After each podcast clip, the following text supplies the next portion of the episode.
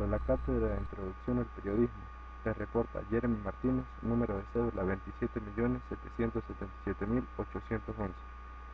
Libertad de expresión en Venezuela. En Venezuela existe una crisis bastante grave y trágica que ha llevado al país a un colapso social de grandes proporciones. En Venezuela no existe la libertad de expresión, ya que el régimen se ha encargado de silenciar a los medios de comunicación a través de diferentes improperios, como el encarcelamiento de los periodistas que quieren difundir la verdad, o a través de la tortura y las agresiones físicas.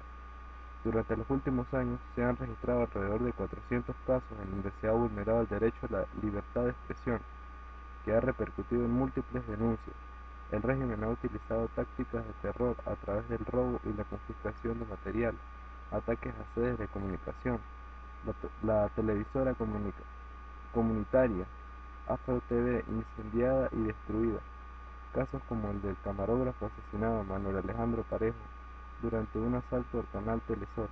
Hoy en día, con un mundo mucho más globalizado, la difusión de información es lo más fácil que una persona puede hacer y de la forma más rápida posible.